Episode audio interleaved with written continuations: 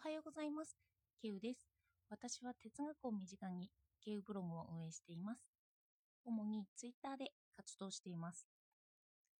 昨日はたくさん勉強をしていました。本当に知識を取り込むといった勉強なんですよね。なんかそこまで動けないと自分で考えるというよりはインプット量が増える気がします。なんかじっとしていることができないんですけど、それを強制的にしているので、それなら何かしようなんて思っちゃうんですよね。それで本や動画やそういうものに走っていっちゃったりしてるんです。でも、ふと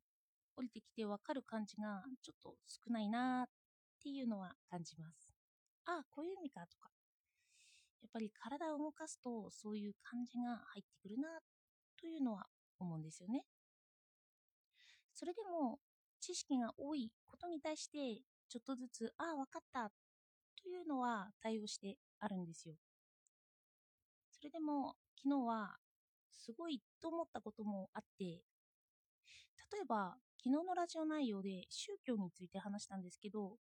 宗教は教える相手とそれを教えれる相教えられる相手の2人がいれば成立するという話とかと時間の翻訳に対して翻訳一つで哲学的概念が入れ替わってしまうという話もハッとしましたしそれも気づきになっています。またこれらの話は聞いていてすごいと思った話なのでまた自分には体感としてまだなってなくてそういうのもちょっとずつ考えつつ自分の言葉で話せたらいいななんて思っています。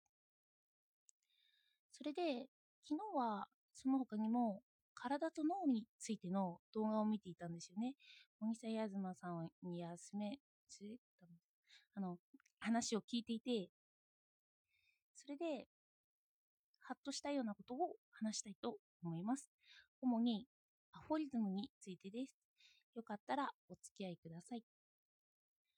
アフォリズムってなんだ？って話ですよね。これは短い格言のことを言います。例えば、神は死んだとか、芸術は長く人生は短いといったような短い言葉です。これだけでもかなり考えさせられますよね。どういう意味なんだろうって言って。それで、これを動画で、あの、動画を見てた東博樹さんは、格言は評価できないって言ってたんですよね。それは何でなんだろう？と私は思って、その後に文学を評価してたんですよ。文学はそのものを感じさせることができるって言って。でも、アホリズムも感じさせることができるよなって思ったんです。それで昨日の動画を見ていて、適切な例え話に納得がいきました。例えば、私たちは何かを負傷しますよね。ちょうど私は膝を負傷しているんですけど、そこを手術すれば全てがうまく収まるのか？という疑問なんですよね。お医者さんに見てもらったとして、ある人は膝を治して手術すればいいよってなり、ま、言われますよね。でも、あるお医者さんは、肩の動きがおかしいって言いますよね。肩の動きがおかしいから、膝に負担がかかって、それで負担に負傷が出ているんだって。そしてまたある人は、食生活や習慣がいけないっていうかもしれませんよね。膝に負担をかけるある一定の行動をしていることがあるとか、内転筋を鍛えていなかったのが悪いんだとか、この場合にアフォリズムっていうのは、膝を直接治すことなんだろうなって思ったんです。他の膝に負担をかけただろうことは置いておいて、その膝に向き合うんですよね。その治したことがきっかけになって、もちろん正しく解釈されて、肩や普段の生活も良くなるということはあります。その言葉から他にも目を向けられるということですよね。でも、その膝を治す部分だけ見ていたとすると、解釈が違ってきちゃうんですよね。もしかしたらまた普段の生活において膝を負傷する事態がやってくるかもしれないということです。それでも批判は一緒に取れますよね。肩を治しても、生活を治しても、膝を負傷はするかもしれない。それでも、どちらがよりいいのかとか、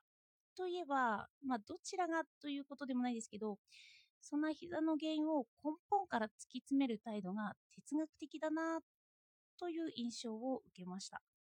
私も哲学が好きなので、だから根本から考えたいから、そういう意見に今日あの賛同するんだなって思ったんです。ただ、膝を見て、他の文脈も見て解釈していくのであれば、アホリズムであっても文学に相当するのかなとは思います。おととい詩について話したんですけど、何か言葉や短い格言であっても、私が印象に残ったり直感させられるということはあるんですよね。つまり、アホリズムは膝の怪我のようなものなんですよ。そこで私たちは印象を受けたり、あと膝について何とかしようって思いますよね。もしアホリズムがなければ印象もないし、疑問や問いがないので、その問題は考えないかもしれないんですよ。でも、その問いや疑問を持たせる効果が短い文章や普段のちょっとした違和感にあるんですよね。なので、アホリズムだけを評価しない。アホリズム全体としては評価できるけど、そこだけを見て解釈していくのは評価できない。という感じです。短い文章に印象を受けたとして、その背後には大きな問いや大きな回答のうねが存在していて、しかもそれは何度だって解釈できるよといった事柄なんですよ。例えば、私はイデアという言葉一つとっても何度も解釈してしまいます。誰にとっての言葉なのか、他の人はどんな印象を受け取っているのか、私の使い方は正しいのか、私はその言葉を実感を持って使えているのか、などです。なので、私は今、愛についてブログ記事を書こうとしてたんですけど、今動けないので何か思考が違っていて、それで自分を知るためにはというシリーズは書けてないんですよ。愛についてもシリーズで書こうとしたんですけど、結局、読み込んでいたショーペンアワーの愛についてという題名になってしまいそうですね。ちょっと自分に役立てることには欠けてしまうような感じはしてます。それでも、ショッペハワーの愛についてまとめると、私の頭の中にその言葉が実感できるようにはちょっとずつ入ってきているので、私にとっては役立ってはいるんですよ。最近思うのは、私はまだまだ哲学用語にしても自分で実感できていない言葉がたくさんあるなと思ったんです。共感すると使いこなせるようになるんじゃないかなって思います。そして自分の言葉になっていく感覚です。そうやって初めて自分の言葉になる感覚なんですよね。そのためには、たくさん言葉にも触れて、身近な具体例に落とし込んで、ということはやっていこうかなって思います。それで、この目的はって考えると、まあ、あまりなくて、これも自己満足だなというのは思うんですけど。それで、こうやって落とし込めた言葉で会話できれば楽しいんだろうなってとっても思っていて、